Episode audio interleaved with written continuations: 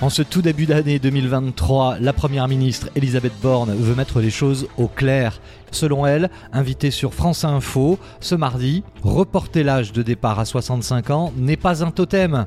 Et d'ajouter, il existe d'autres solutions qui peuvent aussi permettre d'atteindre ce qui est notre objectif, l'équilibre de notre système de retraite, dit-elle. Et pour calmer les syndicats dont la colère monte crescendo, la Première ministre affirme que nous n'irons pas au-delà des 43 années de cotisation pour avoir une retraite à taux plein.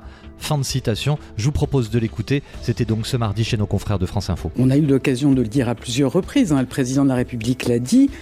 La campagne, dans la campagne présidentielle, dans la campagne des législatives, on a porté une réforme qui décale l'âge de départ à la retraite à 65 ans, mais c'est pas un totem. Il y avait un doute pendant la campagne. 65 ans, c'est pas un totem. Ça n'est pas un totem, je, je, le redis.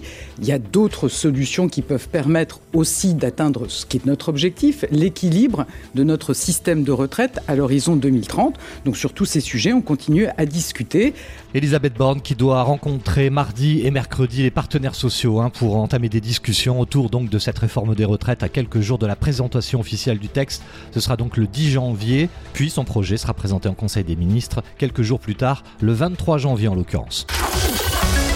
Studio News.